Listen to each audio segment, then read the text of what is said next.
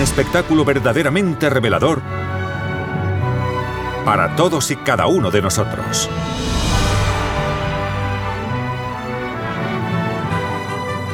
Es lo que has estado esperando. Ven a verlo al menos una vez en la vida.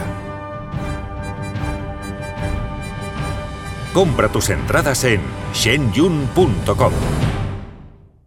Hola gente libre, bienvenidos a En Primera Plana. Hoy vamos a profundizar en algunas cosas interesantes. Ya estuvimos comentando todo lo que rodeó las 15 votaciones a presidente de la Cámara de Representantes de Estados Unidos que acabó ganando McCarthy. En el transcurso, algunos se preguntaron otra vez, ¿se acabará presentando Trump a la presidencia en 2024 liderando un tercer partido independiente?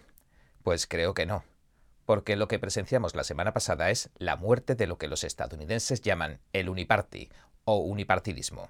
El término hace referencia al fenómeno bien conocido de que no importa qué partido gana las elecciones, no importa si son los republicanos o los demócratas, porque todos siguen las mismas órdenes, es decir, siguen la misma agenda.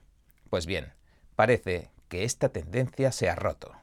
El unipartidismo que se circunscribe en las esferas política, corporativa, académica y burócrata ha llegado a su fin. Lo que todo el mundo vio es que, aunque Donald Trump apoyaba la candidatura de McCarthy, 20 republicanos del movimiento MAGA o de la agenda de Trump se resistían a hacerlo. Entre bastidores, esto no fue otra cosa que Trump imponiendo su sistema dentro del Partido Republicano, incorporándolo. Ni qué decir tiene que el ardid estuvo muy bien planeado para no generar en ningún momento una fuerte sensación de desunión en las filas republicanas. McCarthy, un republicano del Uniparty o del establishment, necesitaba estos 20 votos republicanos para convertirse en presidente de la Cámara de Estados Unidos. Así que, más tarde que temprano, McCarthy acabó cediendo terreno y lograron acuerdos muy interesantes. Ahora cualquier representante de forma independiente puede pedir la destitución del presidente de la Cámara si no está de acuerdo con las políticas que éste pregona. En otras palabras, lo que estamos presenciando es un cambio fundamental del sistema político de Estados Unidos, al menos en el lado conservador. Pero ahora entremos en materia.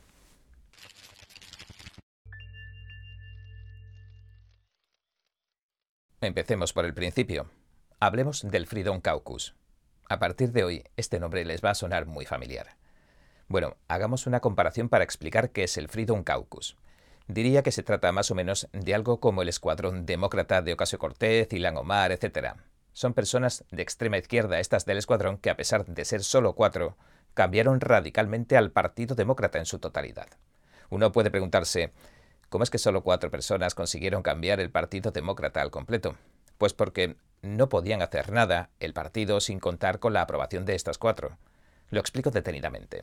El sistema político de los Estados Unidos consta de dos partidos que básicamente se dividen la Cámara Alta, el Senado, y la Cámara Baja, la de Representantes. Se la dividen a partes iguales, 50-50 más o menos. Así que las votaciones son muy reñidas y necesitas todo el apoyo de tu bloque para aprobar las leyes. Si alguno de tu bando no vota a favor del partido, te arriesgas a perder la votación porque necesitan tener esos 51 votos.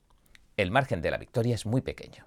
Y si unos pocos se atrincheran y se mantienen firmes, al partido solo le quedan dos opciones. Una, los ignoras y dejas que gane el otro bando. O renuncias un poco al control que tenías sobre las cosas y empiezas a escucharles y a encontrar, a buscar un término medio con el que puedas unificar al partido. Aunque, claro está, el establishment no está de acuerdo con estos individuos. Pues bien, eso es lo que acabamos de presenciar en la votación de McCarthy. Y lo protagonizó el Freedom Caucus republicano, un movimiento pro-Trump al que hemos visto arraigarse en el Partido Republicano ahora. Por eso es tan importante este Freedom Caucus. Así que creo que debemos pensar en este Freedom Caucus, en estos 20 republicanos, como un nuevo escuadrón, eso sí, en el lado republicano. Durante varios días en los que se llevaron a cabo 14 votaciones consecutivas, antes de que en la 15 algunos decidieran cambiar y votar a McCarthy, siempre nominaban a sus propios candidatos, en contra de la abrumadora mayoría republicana que votaba por McCarthy. Matt Gaetz uno de los líderes del Freedom Caucus, como contamos en el programa anterior, incluso propuso en cierta ocasión al expresidente Donald Trump como candidato para que presidiera la Cámara.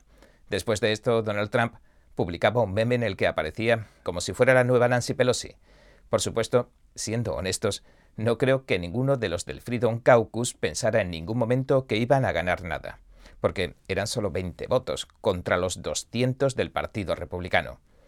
Yo creo que solo estaban ganando tiempo para negociar. Bueno, así es como funciona básicamente la política. Una gran parte consiste en dar el espectáculo, en enviar mensajes, en llamar la atención, en conducir al público para que les brinde su apoyo. Así que estos 20 frenaron las cosas para que no se consumaran, congelaron las votaciones. ¿Por qué? Porque el Partido Republicano, el establishment republicano, lo que la gente llama el Uniparty, que opera junto con el Partido Demócrata, no aborda las cuestiones que preocupan a la gente del movimiento MAGA, Make America Great Again, es decir, del movimiento Trump, o de lo que ahora llaman el Freedom Caucus. Y Trump fue el que hizo que el barco llegara a buen puerto. El propio McCarthy, que antes parecía muy anti-Trump, lo reconoció después de salir elegido, lo que supone un cambio de ideología fundamental. Veremos ¿Qué significa todo esto para el Partido Republicano en lo sucesivo? McCarthy dijo lo siguiente. Le damos las gracias en especial al presidente Trump. No creo que nadie deba dudar de su autoridad. Estuvo conmigo desde el principio. Alguien escribió que dudaba de que estuviera allí, pero estuvo en todo. Él me llamaba a mí y llamaba a los demás. Sin duda lo estuvo. Justo estuve hablando con él esta noche y ayudó a conseguir esos votos finales y lo que realmente está diciendo, realmente para el partido, para el país, es que tenemos que unirnos, que tenemos que enfocarnos en la economía, que tenemos que enfocarnos en hacer nuestra frontera segura. Tenemos mucho trabajo que hacer y él ejerció una gran influencia para que todo eso sucediera. Así que gracias, presidente Trump. ¿Ven lo mismo que yo? Ahí tienen a un tipo que acaba de obtener la maza de la Cámara con ayuda de Trump pero que se ha comportado más a la hora de votar como un demócrata que como un republicano. Ha sido una figura notable del Uniparty, un tipo de la vieja escuela, un tipo de republicano de la era Bush. ¿Por qué digo esto? Surgieron muchos rumores cuando Trump abandonó la Casa Blanca. No se sabía si Trump buscaría postularse como un tercer partido o si apoyaría al Partido Republicano, ya que el expresidente no pertenece a la casta política con todos sus entresijos. Pero ahora parece que la pregunta ha sido resuelta. Lo que acabamos de presenciar es que Trump se ha convertido básicamente en un líder. Trump ha encontrado la manera de incorporar, de incrustar sus políticas dentro del establishment republicano. Y Kevin McCarthy está reconociendo en ese vídeo las políticas de Trump, del movimiento MAGA. Ha comenzado a hablar de los temas que preocupan realmente a sus votantes. Ahora parece ser que el Partido Republicano va a dejar de ignorar a la mayoría de los votantes estadounidenses. El Partido Republicano ya no puede ignorar los temas que a todos los que votaron por Trump realmente les importan. Pero no todo el mundo está contento. Ilan Omar, del escuadrón demócrata que mencionamos, dice que McCarthy acaba de aceptar un acuerdo con insurrectos de extrema derecha. Dice que van a mantener como rehén a toda la economía estadounidense y mundial, a base de recortes extremos en todo, desde la vivienda a la educación, la atención sanitaria, la seguridad social y el Medicare. Ha afirmado que es difícil exagerar lo peligroso que es esto. Bueno, en esencia, lo que está diciendo es que el movimiento Trump acaba de hacer un acuerdo con el Partido Republicano del Establishment sobre las políticas que ellas, las del escuadrón, consideraban tan malvadas. En otras palabras, las políticas de Trump han pasado a ser una parte fundamental de la política estadounidense. Y otra cosa que pasó desapercibida para la mayor parte de nosotros, que quizás nos enfocábamos en el espectáculo, eran los acuerdos que alcanzaron. Muchos nos quedamos hipnotizados con las votaciones sin prestar atención a los cambios que se estaban realizando detrás de escena. Así que veámoslos. El Epoch Times explicó las concesiones que hizo McCarthy al Freedom Caucus y lo que significan dice que el recién elegido presidente de la Cámara de Representantes, Kevin McCarthy, tuvo que hacer muchas concesiones para asegurarse los votos de un grupo de republicanos populistas. Y lo que quiero subrayar aquí es que no solo le concedieron la victoria, ellos le dejaron ganar, sino que sacaron acuerdos. Uno de los acuerdos más importantes, que algunos republicanos han dicho que es la clave, es que un solo miembro de la Cámara puede dejar el sillón del presidente de la Cámara vacante. Esto le da a McCarthy un frágil control del poder. Incluso se podrían poner en fila y hacer votaciones para destituirlo hasta que lo consiguieran. Es decir, que si no se mantiene acorde con lo que quiere el Freedom Caucus, el Partido Republicano va a sufrir esta desestabilización. El Epoch Times dice que McCarthy salió elegido como 55 presidente de la Cámara en la madrugada del 7 de enero por 216 votos a favor y 212 en contra. Aunque normalmente se necesitan 218 votos, la mayoría de la Cámara, para convertirse en presidente, ese umbral puede reducirse si los miembros están ausentes o simplemente votan presente. Y seis congresistas, seis congresistas republicanos, simplemente votaron presente, lo cual merece señalarse también. ¿Por qué? Porque le están haciendo saber cuál es su posición, porque quieren dejar bien claro que le están permitiendo ganar. Al mantenerse al margen, el mensaje que envían es no te apoyo, pero te dejo que ganes. Creo que esa es la manera más precisa de decirlo. No se me ocurre otra. Los estrategas republicanos afirman que la concesión clave se encuentra en la subsección del nuevo paquete de normas de la Cámara. Se reinstaura una norma centenaria que permite a un solo miembro presentar una moción para dejar vacante el cargo de portavoz. Y dicha moción se presentará mediante una resolución privilegiada que prevalecerá sobre cualquier otro asunto salvo un aplazamiento, según dice el artículo. Matt Gates, del Freedom Caucus, dijo que puede hacerlo cualquiera, en cualquier lugar y en cualquier momento. Y comentó el poder que esta concesión otorga a los miembros si quieren expulsar su portavoz con un voto de censura. La abogada Gina Ellis también dijo que esto neutraliza a McCarthy. Ellis, que representó a Trump en la campaña presidencial de 2020, tuiteó que los 20 habían llegado a un acuerdo. Si McCarthy no cumple con sus promesas, votarán para sacarlo del cargo. ¿Lo entienden? Este sería el fin de McCarthy. Además, McCarthy se ha comprometido a dar a los miembros del Freedom Caucus, que representa al movimiento MAGA, más asientos en el poderoso comité de reglas de la Cámara. En realidad, el Freedom Caucus es un movimiento que además de en el Congreso tiene presencia incluso en los gobiernos locales de los Estados Unidos. Es en realidad como una especie de un movimiento muy tranquilo que está teniendo lugar dentro de la política estadounidense. Digamos que estamos asistiendo a la incorporación, a la incrustación del movimiento MAGA en la política estadounidense. En resumen, ahora que van a tener presencia en el Comité de Reglas de la Cámara y que pueden iniciar cuando quieran una votación para destituir al presidente de la Cámara, están básicamente en el mismo punto que estaban la semana pasada. Es decir, McCarthy no tiene los votos para ganar, pueden decirle en cualquier momento, tenemos suficiente gente para bloquearte, o tenemos suficiente gente para destituirte. Así que si quieres hacer algo, si quieres hacer algún movimiento, tienes que jugar con nuestras reglas. Y el punto aquí es que ahora no solo los tienen jugando con sus reglas y reconociéndolas, sino que incluso les están dando ciertos poderes sobre el gobierno de la Cámara, sobre la forma en la que funcionan allí las cosas.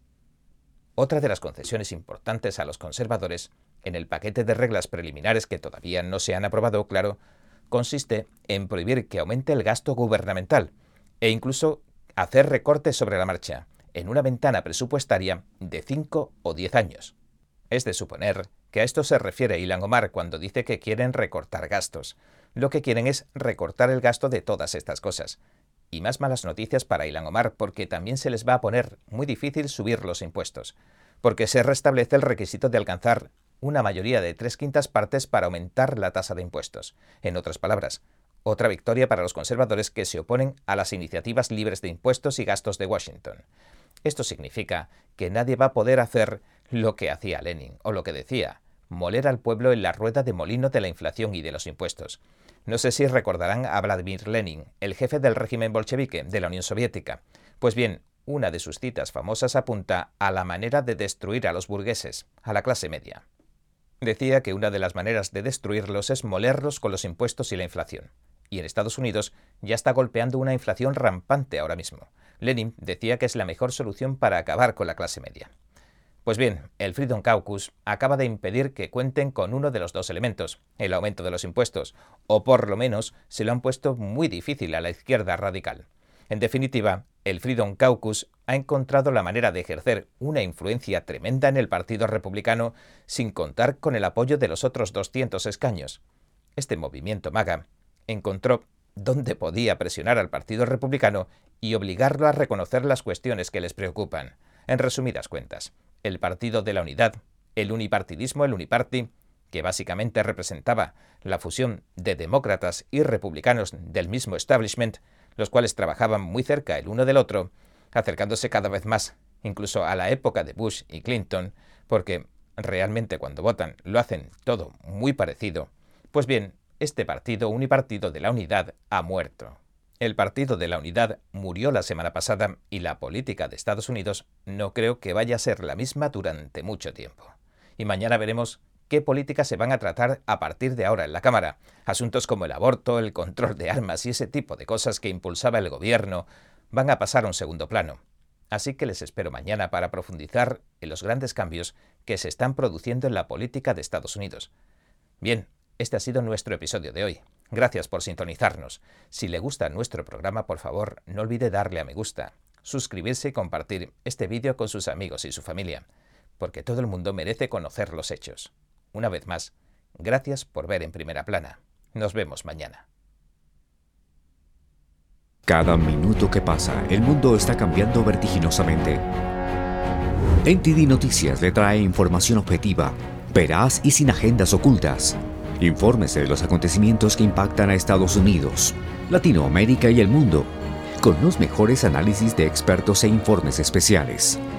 NTD Noticias, periodismo independiente con los temas más relevantes que muchos medios no se atreven a reportar. Síganos en Epoch TV y el canal NTD en español, en Newmaker